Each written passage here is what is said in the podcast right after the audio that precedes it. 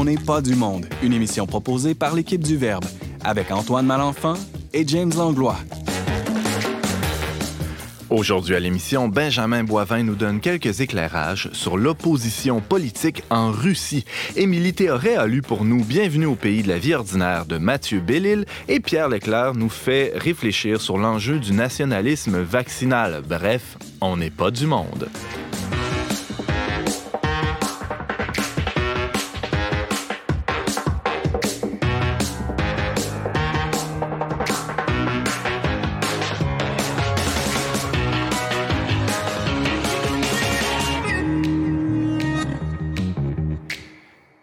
Bonjour à tous, bienvenue à votre magazine culturel catholique. Ici Antoine Malenfant en compagnie de James Langlois, redoutable co-animateur. James, bonjour. Salut Antoine.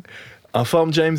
Comme toujours. Comme toujours. Alors, on commence euh, cette émission en, force et euh, c'est important de saluer les gens qui nous écoutent. Oui, c'est important de saluer tout ce monde-là. Donc, si vous avez des suggestions, des, des commentaires, des, des, des, objections, même, n'hésitez pas à nous écrire ou à nous appeler. Et cette semaine, je tiens particulièrement à saluer euh, Claude Bernard qui a appelé au, Verbe, hein, 88 908 34 38. Et c'est Florence à, à, l'accueil, à l'administration qui va vous répondre. Ça va lui faire plaisir de prendre vos commentaires. donc, il, il nous écoute euh, religieusement. Euh, il écoute tous les jours On n'est pas du monde. Merci, Claude. Alors, bonjour, Claude. Euh, on a un beau programme aujourd'hui à l'émission. je tiens à souligner que la plupart des chroniques qu'on qu'on a On n'est pas du monde, ben il y a, a un, souvent un, pendant écrit euh, de ces chroniques-là, c'est-à-dire qu'on peut euh, lire euh, l'article qui a inspiré la chronique ou parfois même lire l'article qui suit la chronique par le même auteur, James. Oui, parce que pour ceux qui pour ceux qui le, qui le savent pas, peut-être le Verbe, On n'est pas du monde, c'est produit par le Verbe Média. Et donc, on produit aussi un magazine et on a aussi des publications sur le web. Notre magazine, d'ailleurs, va être, notre prochain magazine va être publié immédiatement si vous avez euh, cette semaine encore pour vous abonner, si vous voulez recevoir le prochain, c'est gratuit. Profitez-en, allez sur le pour avoir tous les détails. Merci beaucoup.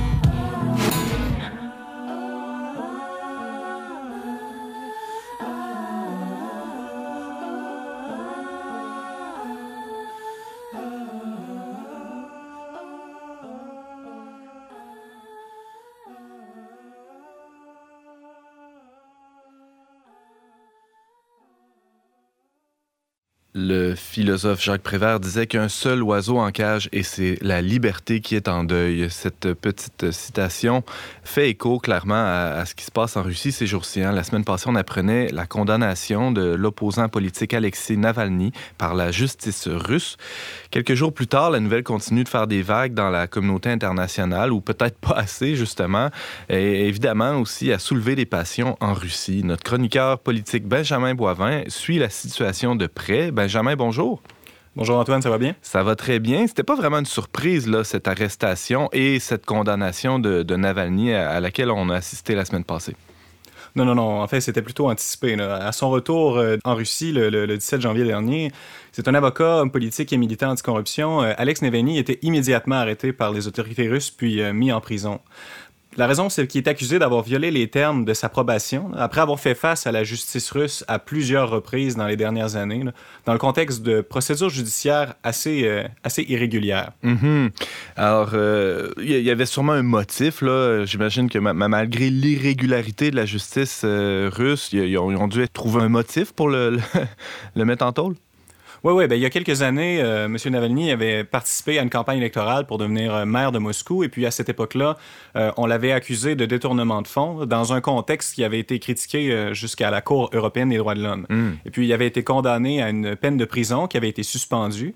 Et puis là, après avoir été empoisonné, selon toute vraisemblance, par, par des agents du Service fédéral de sécurité, et puis gravement malade dans un avion, M. Navalny a été en Allemagne pour se, pour se soigner. Et puis, en fait, ça a été considéré comme un bris des, conditions de sa probation. C'est assez absurde, là. Si on comprend bien ce qui se passe, il aurait été empoisonné par les services, euh, on peut dire les services secrets russes. Et là, euh, en, essayant de se soigner en Allemagne, cet exil-là, euh, aussi momentané fut-il, lui a valu une condamnation supplémentaire. Oui, exactement. Donc, euh, à la suite de ces, de ces événements-là, M. Navalny a décidé de revenir en Russie. Et puis, euh, il y avait averti ses supporters, les gens qui sont euh, auprès de lui, qu'il y avait des bonnes chances qu'il rencontre des, difficultés. Donc, cette histoire-là n'est pas une surprise, comme, comme tu l'as dit au début. Et puis maintenant, ben, on se retrouve dans une situation où il y a des dizaines de milliers de personnes qui sont mobilisées autour de sa cause et qui, qui militent, en fait, pour remplacer le régime actuel, qui est accusé de corruption et puis de violation des droits démocratiques les plus élémentaires, en fait, des citoyens russes. Hmm. C'est pas un peu euh, euh, se jeter dans la gueule du, loup ou du lion là, de, retourner en Russie alors qu'il aurait pu rester, euh, probablement, qu'il aurait obtenu un, statut de réfugié politique là, en restant de l'autre côté du, rideau de fer ou je ne sais trop, mais en restant en Allemagne, par exemple? Oui, ben c'est pas une mauvaise question qui, se pose. Là, évidemment, on, on, se demande un peu pourquoi M. Navalny a choisi de retourner en Russie, mais manifestement, euh, il, était, il était en mesure de prévoir que son retour allait euh, amener des effets euh, qui sont observables. Si M. Navalny n'était pas retourné en Russie, est-ce qu'on assisterait aux manifestations monstres auxquelles on a assisté dans les dernières semaines? Probablement pas. Mm-hmm. et, finalement, les gens soutiennent Navalny, mais soutiennent aussi les, les, principes qu'il met de l'avant, c'est-à-dire un peu plus de, liberté de presse, de liberté politique, que les militants qui s'opposent à, Vladimir Poutine puissent s'exprimer librement. Ça, ça, va bien au-delà de sa, sa petite personne, si on suit bien. Oui, oui, tout à fait. En fait, M. Navalny, dans ses diverses activités, est surtout un militant anticorruption puis un critique du, du régime euh, actuel. Et puis, euh, il fait partie des gens qui, en Russie, espèrent le rétablissement d'un principe de gouvernement plus libéral et démocratique après euh, un, travestissement euh, de, la nature de l'État russe depuis l'arrivée au pouvoir de Vladimir Poutine au début des années 2000. Tu parles de, rétablissement ou d'un retour d'une démocratie. Il euh, faut dire que depuis la, chute du mur de Berlin, depuis aussi en fait le premier gouvernement démocratique post-communiste, on pense à Boris Yeltsin dans les années 90, il n'y a pas vraiment eu de, de vraie démocratie, ou en tout cas, c'était une démocratie qui était assez assez oligarchique, merci. Là.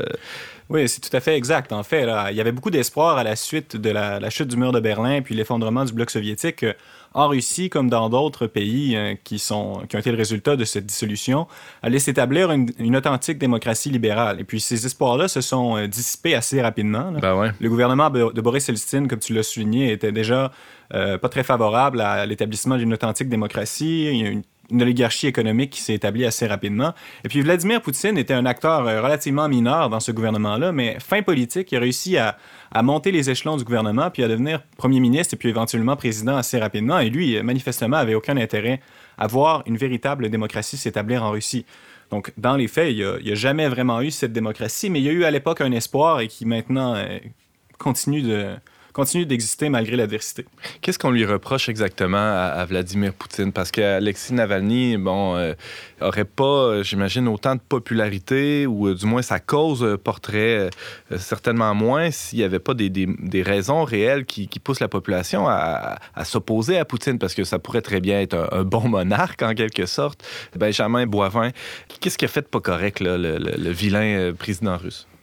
Ben, on pourrait parler de plusieurs choses, mais le cheval de bataille de Navalny, c'est assez clairement la, lutte anticorruption.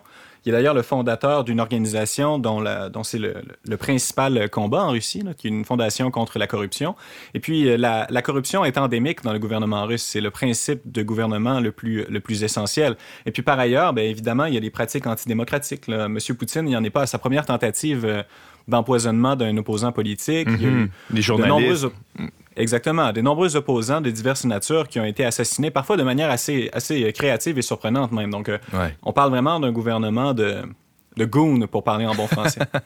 ouais, ça joue fort dans les coins, c'est le moins qu'on puisse dire. Et euh, la dernière trouvaille de Navalny, en tout cas celle qui, euh, qui, fait, qui fait le buzz sur la toile, c'est, euh, clairement cette, cette grande enquête qu'il a diffusée, qui a été, c'est, un, vidéo sur YouTube, on peut voir ça, ça a été vu des, des dizaines, voire au-delà de 100 millions de, de vues. C'est, ça rapporte cet immense palace que Poutine est en train de se construire, semble-t-il, en détournant les fonds publics. Euh, c'est quoi les, bases de, de, cette supercherie-là, de, cette corruption-là, euh, Benjamin Boivin? Oui, vous avez parfaitement raison. En fait, c'est le contexte principal de l'arrestation de Navalny. On peut en parler. C'est la publication de ce documentaire-là qui est intitulé A Palace for Putin, qui est, un, qui est un documentaire qui rapporte, comme vous le dites, la construction d'une énorme résidence à Cap Idokopas qui est, une, qui est, censée être destinée à, l'autocrate russe, mais qui en fait, euh, bon, évidemment, euh, on est dans le secret. Là. Mhm. M. Poutine dit qu'il n'y a rien à voir avec ça. Certains euh, oligarques russes prétendent qu'en fait, c'est plutôt eux qui sont concernés. Mais selon le, travail journalistique de Navalny, c'est en fait un, immense détournement de fonds de plusieurs centaines de millions de dollars qui, qui sont mis en place pour construire ce palace-là et qui euh, peut-être peut-être que ça va être l'histoire qui euh, va mener Poutine à sa perte. C'est les prochaines semaines, les prochains mois, les prochaines années qui nous le diront. Et c'est la population, j'imagine, n'est pas insensible à ça parce que c'est pas toute la population justement russe qui, a les moyens de payer des palaces de cette ampleur, pour utiliser un euphémisme. Euh, Benjamin Boivin, tu fais le point sur la, situation en Russie, spécialement sur le, le cas de l'opposant Alexei Navalny. Bon, là, il a été emprisonné, on l'a su la semaine passée. il a été condamné en fait par la justice, donc il va euh, probablement passer les deux, trois prochaines années en prison. C'est qu'est-ce qui l'attend, Alexis Navalny? Ben c'est ça. On parlait un peu plus tôt de, sa condamnation il y a quelques années, là, dans une histoire euh, un, peu, un peu irrégulière. Mais là, en fait, c'est la conséquence de, cet éventuel bris de conditions euh, qui l'a amené à être condamné à l'emprisonnement pour un peu plus de deux ans. Et puis, on verra qu'est-ce qui va arriver. Est-ce que ça va être seulement deux ans pour vrai? Est-ce que ça va prendre plus de temps? C'est l'avenir qui nous le dira. Mais il est certain qu'il y a des, des, des milliers de personnes à travers la Russie qui s'organisent, qui font des grandes manifestations. Il y en a eu au milieu du mois de janvier, au début du mois de février. Et puis, euh, c'est une question qui mobilise la population russe de manière importante parce que, comme vous l'avez dit, la population moyenne en Russie euh, a, toutes les raisons d'être scandalisée par cette histoire-là euh, autour de Vladimir Poutine et puis de son immense palais. Comment réagit la, communauté internationale? Est-ce qu'il y a des condamnations, des sanctions de cette arrestation? Ben, il y a certains euh, chefs d'État euh, étrangers qui ont manifesté leur, euh, leur inquiétude, leur préoccupation, certaines formes de sanctions assez ciblées là, autour d'individus particuliers qui ont été organisées dans les dernières années autour de cette histoire-là de Navalny, hein, qui est suivie par la communauté internationale depuis plusieurs années. Mais finalement, les, les grandes organisations internationales sont relativement impuissantes par hmm. rapport à, à cette histoire-là. Ça reste de la politique interne, puis on veut pas se mêler de ça finalement. C'est ça, exactement. Benjamin Boivin, il y a James, euh, mon collègue James Langlois, qui a une question pour toi. Euh, Benjamin, j'imagine qu'il y a un enjeu politique aussi pour euh, Poutine, à savoir de la manière dont il va traiter Alexis Navalny pour son emprisonnement ou pour sa peine, parce que selon la manière dont il va le traiter, ça, va être en, sa faveur ou en sa défaveur pour son opinion publique aussi, non? Ben, c'est certain que M. Poutine, qui demeure assez populaire dans une partie de l'électorat russe, hmm. malgré tout, est soucieux de ménager la chèvre et le chou dans cette histoire-là. Il n'y en est pas à sa première... Euh, à ses premières vagues de contestation. C'est même pas la pire. Les, contestations qu'il y a eu autour de sa personne en 2011, 2012, 2013 étaient beaucoup plus intenses. Donc, on peut dire qu'il a de l'expérience et qu'il doit avoir une certaine idée de ce qu'il doit faire pour éviter de dépasser certaines limites. Il faudra voir s'il est encore capable de, de jouer cet équilibre. Il ne faut surtout pas, euh, pour lui, il n'est pas question de transformer Navalny en martyr, euh, par exemple, ni de laisser, par ailleurs, déborder euh, les manifestations. Il y, a, une forte répression policière, on le voit bien, de, ces manifestations-là. Benjamin, comment réagit l'Église russe? Pensons évidemment à l'Église orthodoxe face à toute cette situation. On sait que l'une des clés de la, stabilité du gouvernement de Poutine en Russie, depuis son établissement au début des années 2000, c'est le lien privilégié entre le gouvernement puis les autorités en place dans l'Église. Le, patriarche Cyril de Moscou, qui est le, chef de l'Église orthodoxe russe, a été longtemps l'un des principaux supporters euh, publics de Poutine. Il a même dit en 2011, en amont de son retour à la présidence, que le gouvernement de Poutine avait été un miracle de Dieu pour la Russie. Rien de moins. on voit euh, une, espèce de, symphonie des pouvoirs qui, qui s'est établie en orthodoxie euh, à un certain moment dans l'histoire, qui prend place en Russie. Il est par ailleurs intéressant de souligner que le, patriarche euh, Cyril de Moscou, ben, lui aussi il a fait l'objet d'accusations de corruption de la part des Navalny, qui s'est attaqué à l'Église orthodoxe russe, aussi bien qu'au gouvernement euh, de Poutine, hmm. notamment pour, euh, pour mettre en évidence les moyens économiques qui sont énormes, mais très souvent cachés, dont, dispose cette Église et puis le patriarche, qui est une personne assez, assez bien nantie. Mais il y, a eu, quand même un refroidissement des, des relations entre l'Église et, Poutine, entre autres autour de la, de la guerre de Crimée qui a eu lieu il y a quelques années, non? Oui, oui, c'est tout à fait exact. Lorsque, lorsqu'il y a eu l'annexion de la Crimée par la Russie euh, il y a quelques années de ça, ça a créé une, une, énorme difficulté pour l'Église orthodoxe russe de maintenir des relations euh, adéquates avec le reste de l'orthodoxie euh, orientale. En particulier, ça a suscité des confrontations importantes entre l'Église orthodoxe russe et puis l'Église orthodoxe ukrainienne, qui a été jusqu'à mener à un schisme, en hmm. fait les raisons pour lesquelles l'Église orthodoxe russe n'est plus en communion avec le patriarche de Constantinople désormais. Oui, sans grande surprise. Euh, James Langlois? Euh, il y a un drôle de parallèle à faire, euh, n'est-ce pas, Benjamin, entre la Russie et les États-Unis de ce point de vue-là. Hein? Le Trump qui reçoit tout le support de, de, de, la masse chrétienne, notamment évangélique et catholique aux États-Unis. Hein? Il y a quelque chose qui rappelle un peu ça, non? Ben oui, c'est vrai, c'est une bonne analogie. Et de fait, Poutine joue d'une image euh, qui, à bien des égards, peut rappeler celle de, Trump, ou ce serait plutôt Trump qui se serait inspiré de Poutine, on va savoir.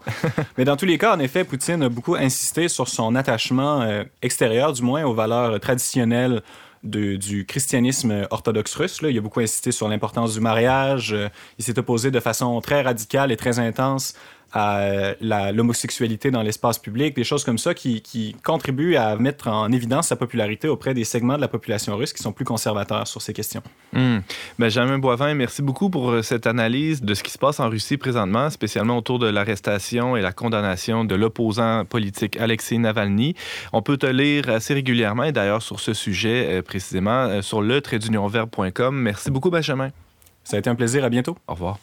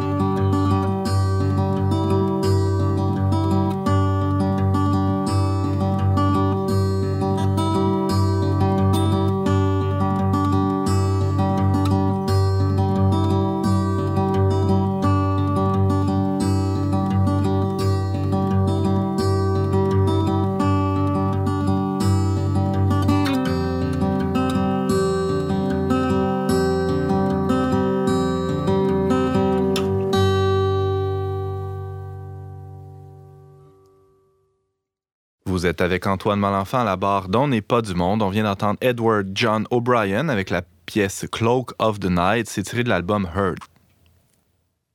Avec la vente au plus offrant des fleurons du Québec Inc., hein, on pense au Cirque du Soleil, Bombardier, Rona, Saint-Hubert, etc., l'expression né pour un petit pain semble revenir en force dans le discours, hein. non sans un brin de cynisme, n'est-ce pas? Sommes-nous condamnés à la médiocrité? Est-ce qu'on est culturellement incapable de grandeur? Ben, c'est des questions euh, qu'on peut tirer, qu'on peut déduire d'un livre euh, publié en 2017 intitulé Bienvenue au pays de la vie ordinaire, euh, mais qui embrasse beaucoup plus large que ça. En fait, ça aborde surtout la, la culture québécoise et, et ses visées, disons-le. Ça a été écrit par Mathieu Bellil. La chroniqueuse littéraire Émilie Théoret, conjointe par téléphone, s'est penchée sur cette œuvre. Bonjour, Émilie. Bonjour. J'évoquais la liquidation des joyaux québécois, mais plus près de nous encore, il y a une autre nouvelle qui a retenu ton attention et qui fait, selon toi, un bel écho à l'œuvre de, Mathieu Bellil. Oui, en effet. Euh, en fait, depuis que j'ai lu le livre de Mathieu Bellil, Bienvenue euh, au pays de la vie ordinaire, je vois plusieurs éléments de l'actualité qui m'y ramènent. Puis c'est des petits clins d'œil qui me font sourire, qui me montrent la profondeur de sa réflexion. Et puis, euh, justement, la semaine de, ben, il y a quelques jours, la semaine dernière, euh, notre premier ministre François Legault insistait sur le fait qu'il allait, qu'il allait attendre de se faire vacciner comme tout le monde et se mettre en file comme tout le monde plutôt que de, de recevoir son vaccin euh, en premier. Et je me suis dit, tiens, tiens, tiens, voici ce qui nous ramène à Mathieu Bellil encore une fois. Là. Soulignons-le, le comme tout le monde, c'est ce qui a accroché dans cette phrase-là. Et, et c'est quelque chose qui répète, hein, ça fait partie un peu de, de sa façon de gouverner euh, euh, est-ce qu'il y a euh, un, espèce de refus de l'extraordinaire, selon toi? Oui, bien, le comme tout le monde, comme tu le dis très bien, c'est le, concept clé ici. peut-être, peut-être qu'on pourrait quand même avant tout juste rappeler un peu ce qu'est la vie ordinaire pour, pour ceux qui n'auraient pas lu Mathieu Bellil. Il faut comprendre que euh, le bon ben on parle du Québec, le pays de la vie ordinaire évidemment, où les Québécois sont devenus cyniques et individualistes, où la survivance, on parlait de survivance euh, à l'époque, avant la Révolution tranquille, une idéologie de la survivance. Maintenant, on parle d'un instinct de survie. Donc, euh, hmm. c'est un peu ce que Mathieu Bellil apporte. Et l'instinct de survie nous amène, euh, chacun pour soi, hein, l'individualisme, à rechercher, euh, à remplir nos besoins de base, vraiment les, les, besoins premiers. Puis, on évite à tout prix tout ce qui est spirituel, tout ce qui est pensée, réfléchir aux choses de la cité, rêver même. Tout ça, c'est un luxe qu'on peut pas se payer. C'est pourquoi aussi qu'on est dans, un, dans le règne de l'humour et nous le dit, euh, et tout ce qui est futile euh, nous rassemble, nous, nous donne encore l'illusion qu'on communie ensemble en tant que collectivité, mais c'est une communion euh, futile et Enfin, c'est ça un peu la vie ordinaire. Puis c'est dans cette vie ordinaire-là que nos grands, que bon, on rejoint notre notre sujet du jour.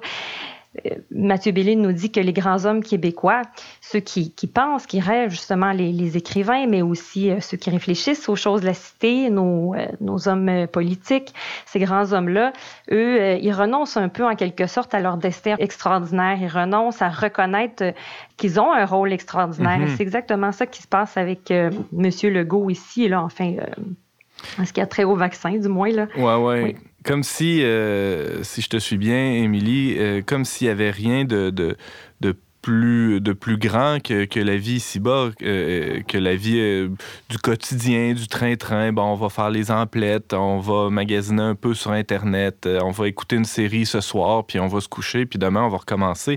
Et le premier ministre, voulant se sentir proche du monde, mm-hmm. déroge pas, du moins, ne, ne s'écarte pas de, de, de, de cette norme-là, on pourrait dire. C'est ça? Oui, c'est ça. L'idée aussi, c'est ça, c'est de ne pas s'élever au-dessus de, ce quotidien-là, de ne pas penser à hier et de surtout pas penser à demain, mhm. puis rester un peu là, vraiment dans, dans ça, les besoins de base, répondre à ça. Puis oui, nos, nos euh, bon, on dit nos grands hommes, euh, François Legault n'échappe pas à ça. C'est comme si... Euh, bon, c'est ça, il voulait être comme tout le monde. Le concept, on le dit, c'est être comme tout le monde.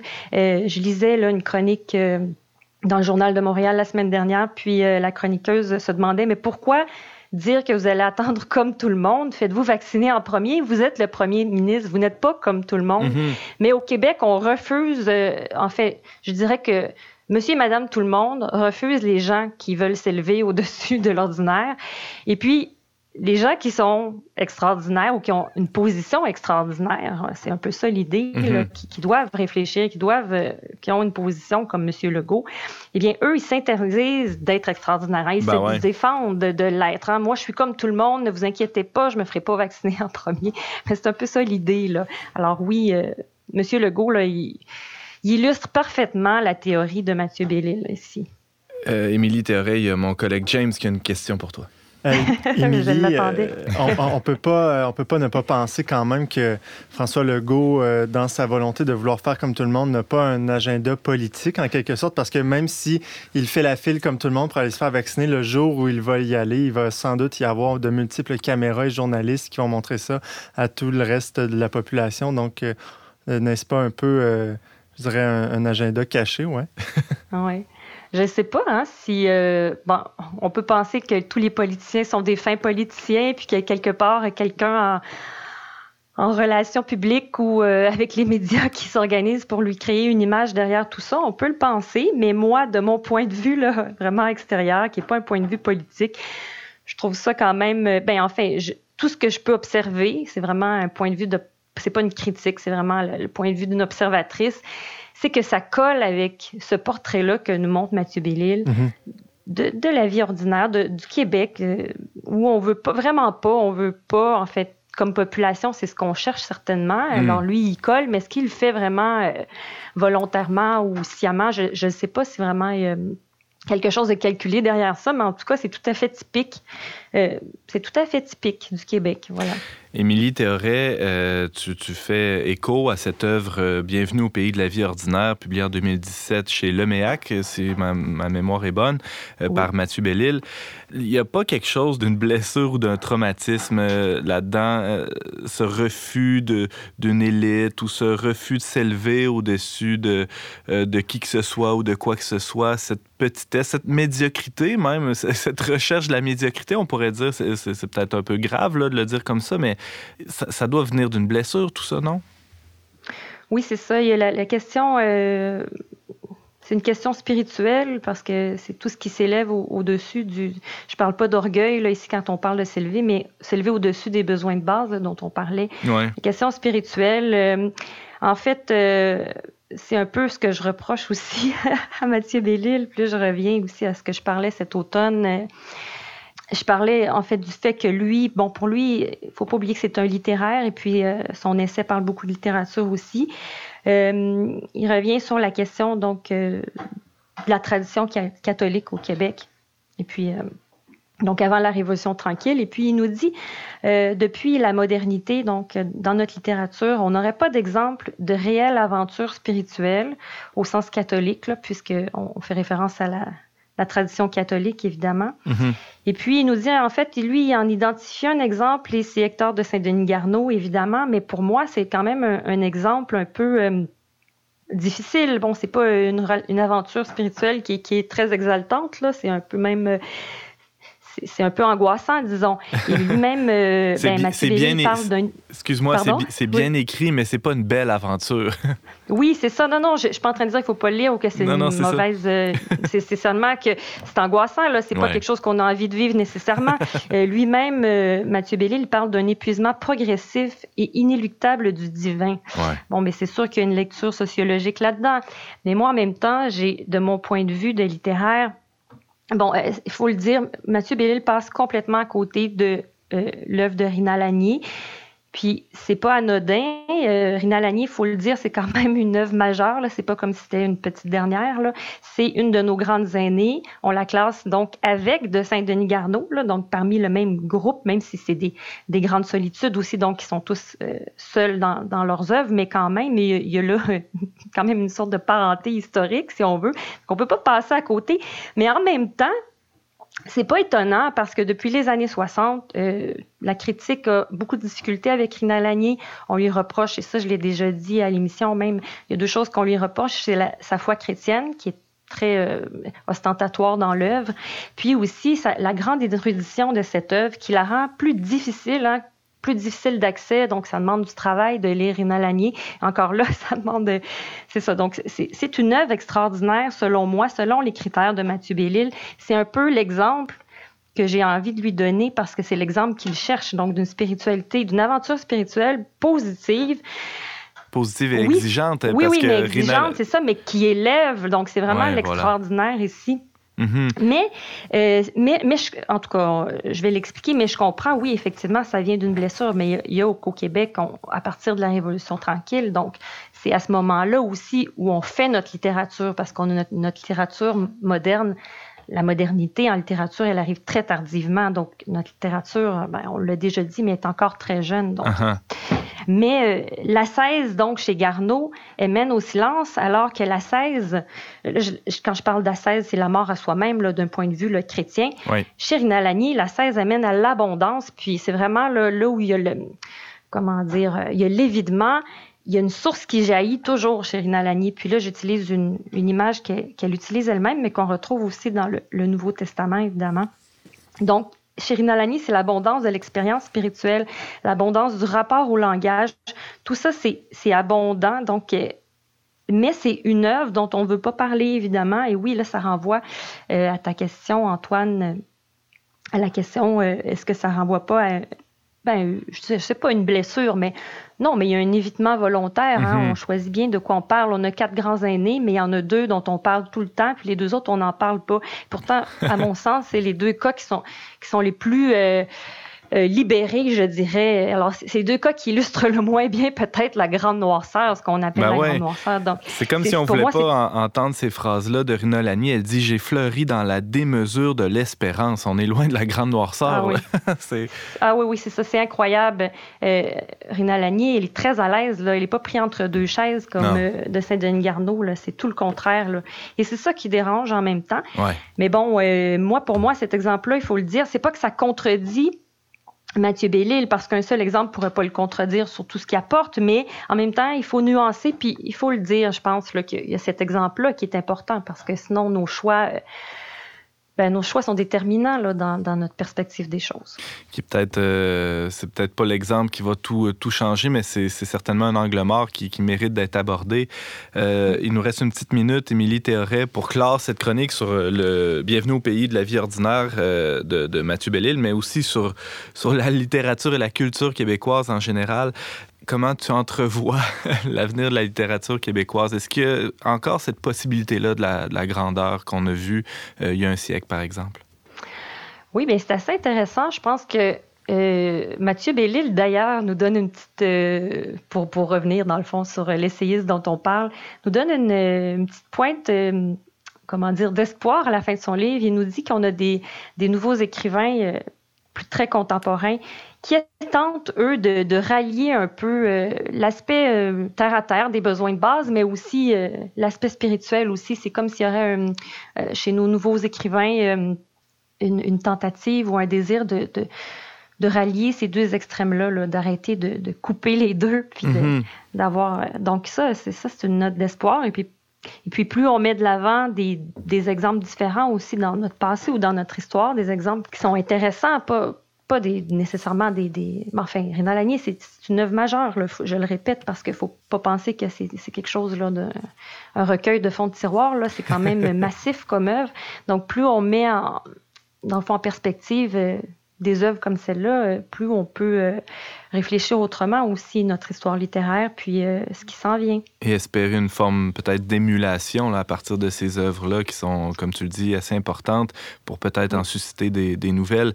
Émilie Théoret, tu nous parlais de, de bien des choses, mais entre autres du, du, livre Bienvenue au pays de la vie ordinaire qui est paru quand même en 2017, mais il y a un, plus récent opus aussi qui est de, du même auteur, de Mathieu Bellil, L'Empire, mon Dieu, la mémoire fait défaut. Euh, de l'invisible. L'Empire de l'invisible, merci beaucoup, qui, est paru, je pense, chez Boréal euh, l'an dernier. Euh, on peut te lire, Émilie, sur le traitdunionverbe.com, entre autres ton article sur ce sujet, sur Rina Lanier, abondamment, mais plus récemment, aux Excursions au pays de l'extraordinaire. Ça a été publié en octobre dernier sur le traitdunionverbe.com. Merci, Émilie, d'avoir été avec nous, puis on se reparle bientôt. Oui, absolument. Merci à vous.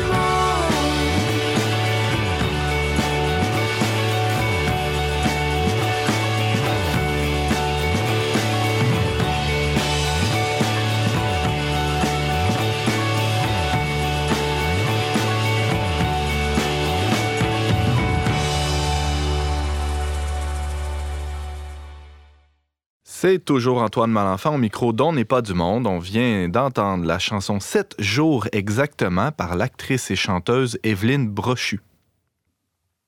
Si nous n'acceptons pas le principe de la solidarité entre les peuples, nous ne pourrons pas sortir meilleurs de cette crise. Fin de la citation. Ces mots, ils sont du pape François qui fait évidemment référence à la pandémie que la planète traverse depuis quelques mois.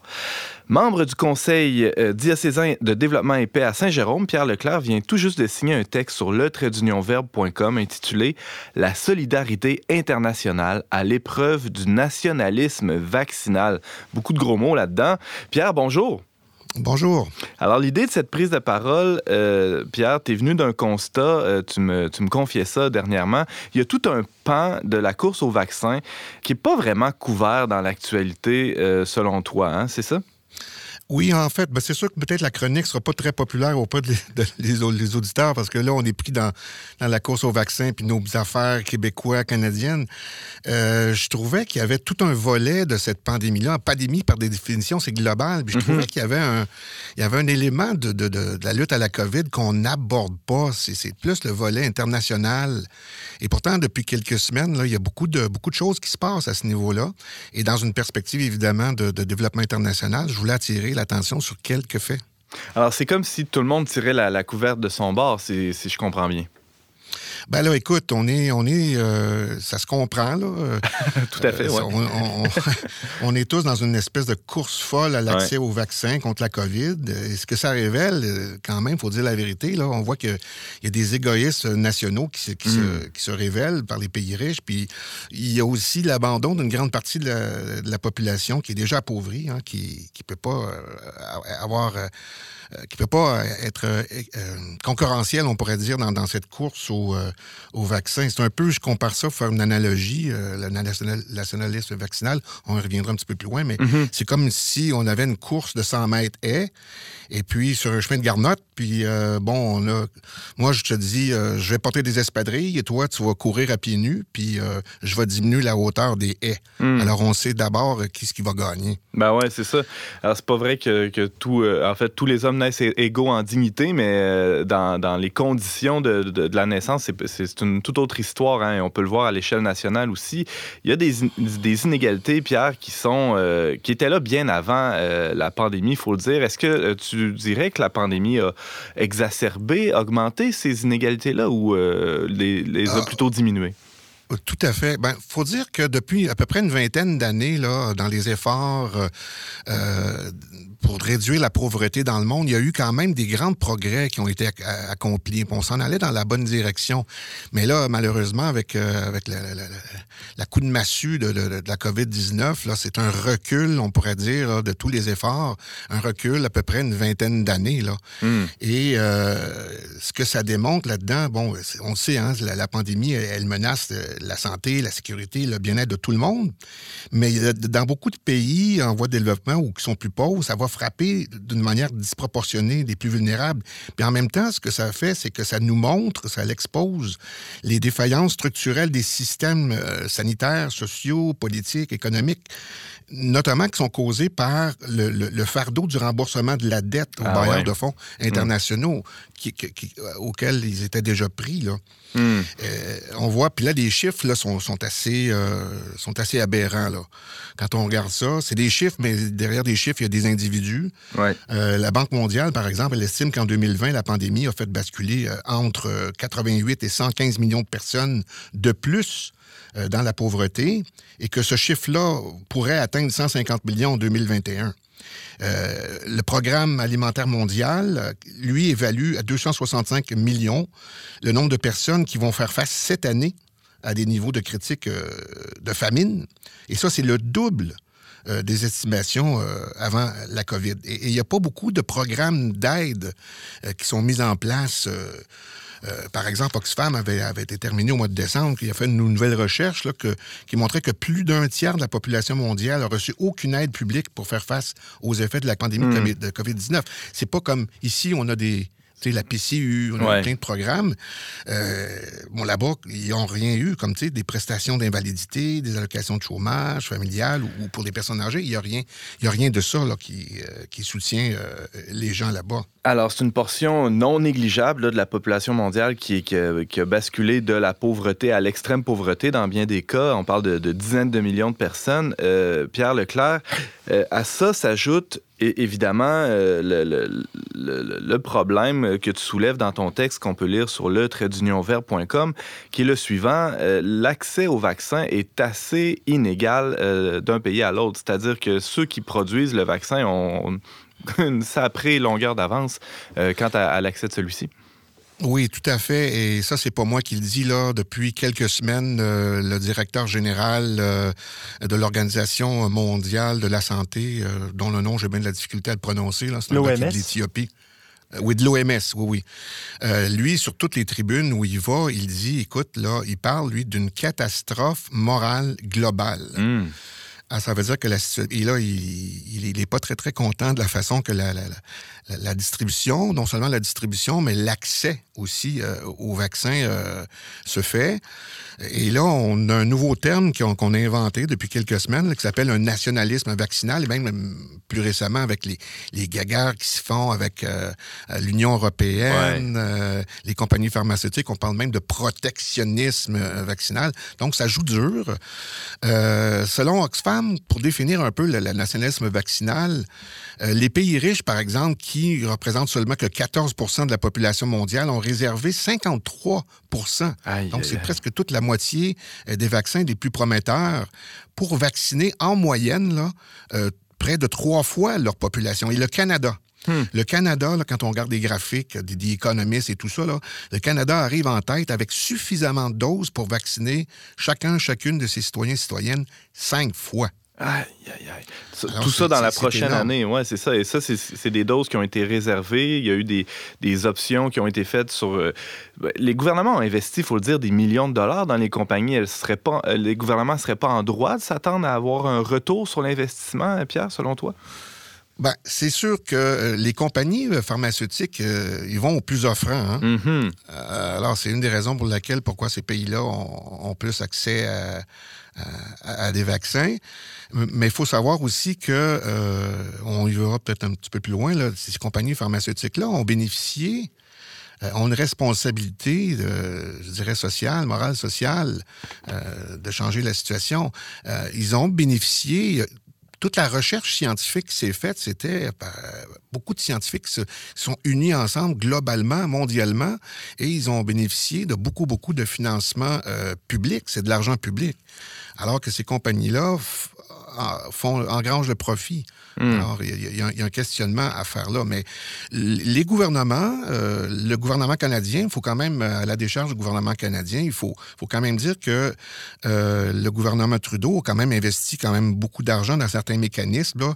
Il veut être solidaire des, des- des efforts de lutte à la COVID-19. Ben, d'a- D'ailleurs, Pierre, parlons-en. Il y en existe des, des mécanismes prévus par l'OMS, entre autres, qui, qui prévoient, en- du moins qui essaient là, de- de- d'atténuer cet écart-là entre les pays en mettant, en essayant de mettre de côté quelques doses pour, euh, pour ceux qui ont moins les moyens de s'en payer. Oui, il y a deux mécanismes euh, sur lesquels euh, mise beaucoup le, le gouvernement de, de Justin Trudeau. Il l'a répété récemment dans des points de presse. Là. Je ne sais pas si les journalistes savaient de quoi il parlait. Euh, oui, c'est deux mécanismes euh, dans lesquels il a investi à peu près 865 millions de, de dollars pour soutenir ces mécanismes-là. C'est deux mécanismes de, de l'OMS qui s'appellent l'accélérateur pour l'accès aux outils de lutte contre la COVID-19. Un langage technique, c'est le CITAP. On pourrait dire ça que c'est un instrument pour euh, un partage du, du know-how, des connaissances Mm. euh, avec des outils de lutte à la, à la COVID-19. Et l'autre, c'est l'initiative COVAX. Ça, c'est plus un pool de partage euh, des, des, des vaccins. Donc, on fait un certain pool.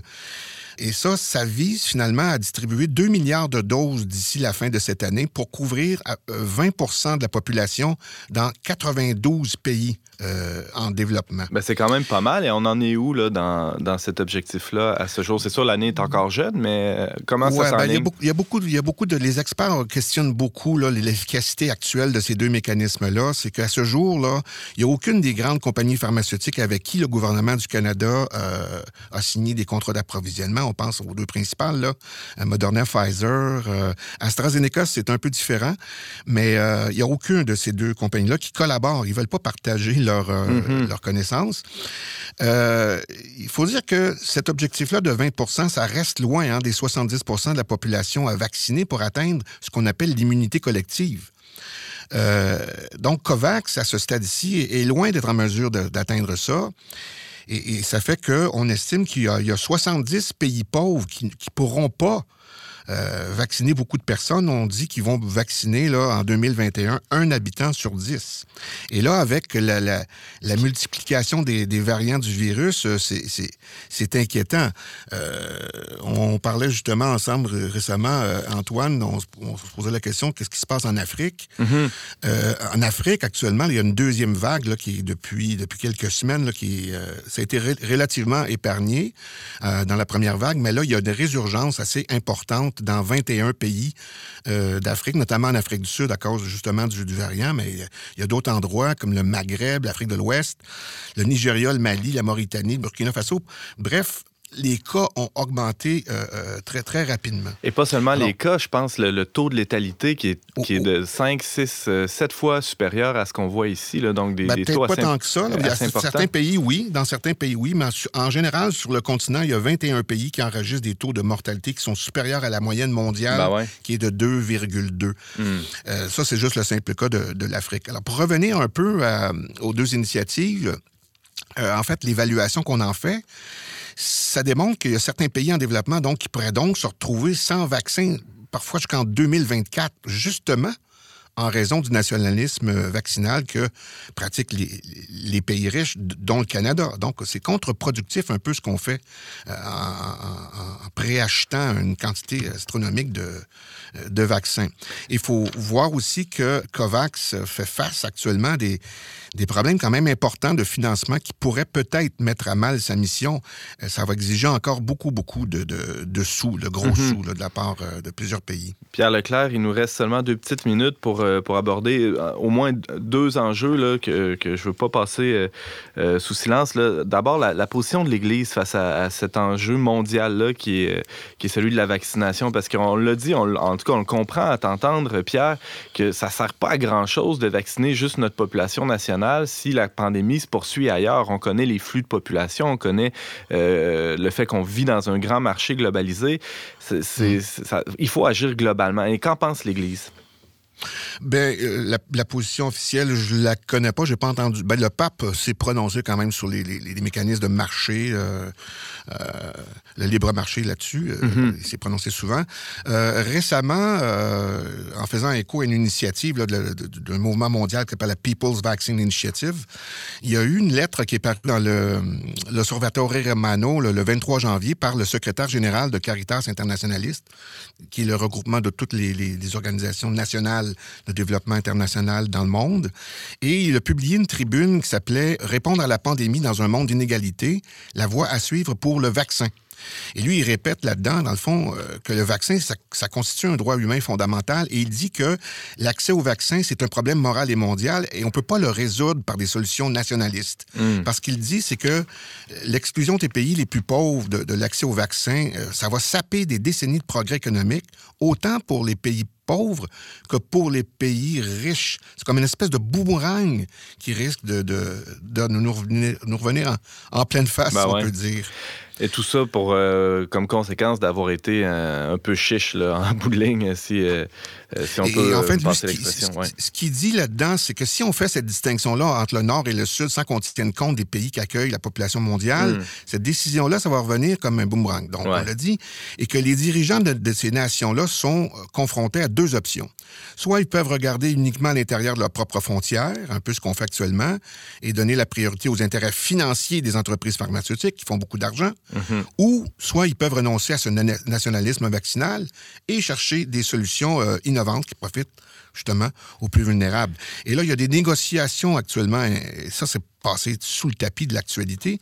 Il y a une proposition de, de l'Inde et de l'Afrique du Sud euh, à l'OMC, justement, pour qu'il y ait une dérogation temporaire à la propriété intellectuelle sur les produits qui sont liés au coronavirus, y compris les vaccins. C'est un mouvement mondial assez important. Là. Il, y a, il y a 100 pays, mais sauf le Canada, et Mm. quelques pays, et 400 ONG qui appuient cette démarche. Et là, les négociations se poursuivent. Les discussions, peut-être. Une négociation, je ne sais pas si on négocie vraiment. Il y a beaucoup de réticences. Ça doit brasser. Euh, se- vont se poursuivre tout le long de- de- du mois de février et du mois de, de mars. Alors, ce sont des À dimensions suivre. que je voulais apporter Oui. qui n'ont pas été vraiment traitées euh, dans nos médias. Alors, pour toutes les sources euh, qui, qui t'ont nourri dans ta réflexion, on peut consulter ton article intitulé La solidarité internationale à l'épreuve du nationalisme vaccinal. C'est sur le verbe.com. Merci beaucoup, Pierre Leclerc, d'avoir été avec nous. Salut!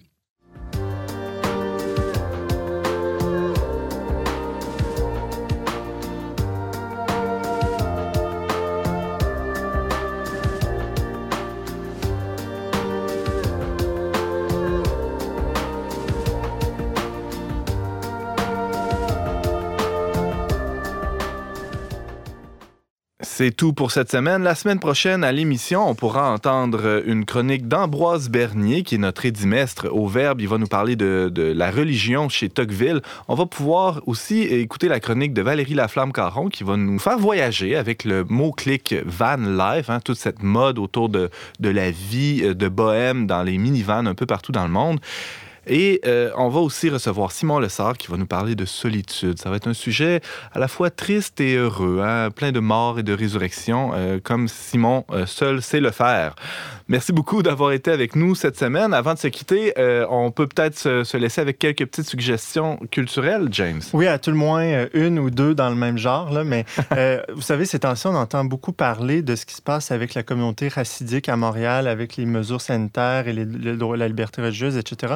Mais ça peut être facile de, de- de tomber dans le jugement par rapport à ces communautés-là parce qu'ils ont vraiment une culture qui est complètement, je dirais, inverse à la nôtre, en quelque sorte. Mais si vous voulez en savoir plus, si vous voulez en apprendre davantage, rentrer un peu plus dans leur monde pour les comprendre, je vous invite à écouter deux documentaires qui ont été réalisés par euh, Radio-Canada qui sont euh, disponibles sur tout.tv. Donc, il y en a un premier, Je veux savoir, euh, réalisé par la journaliste Émilie Dubreuil. Super documentaire sur deux, deux anciens de la communauté qui, qui, parlent un peu de leur éducation et aussi Outremont et, les, et les Racidimes, donc un autre documentaire qui nous, qui nous amène vraiment dans la vie du quartier d'Outremont. Vraiment très intéressant. Deux très excellents documentaires. Merci James pour ces suggestions. Euh, on rappelle aux auditeurs, hein, on vous rappelle que vous pouvez en tout temps réécouter cette émission, l'écouter en rattrapage et même la partager via votre plateforme de balado-diffusion préférée, que ce soit Spotify ou euh, autre. Euh, pour tous les détails, vous pouvez visiter le traitdunionverbe.com barre oblique radio. Je remercie les chroniqueurs de cette semaine qui ont été avec nous aujourd'hui. Je remercie aussi Yannick Caron à la régie ainsi que la Fondation Lucien Labelle pour son soutien financier. On se retrouve la semaine prochaine, même heure, même antenne, pour une autre émission d'On n'est pas du monde.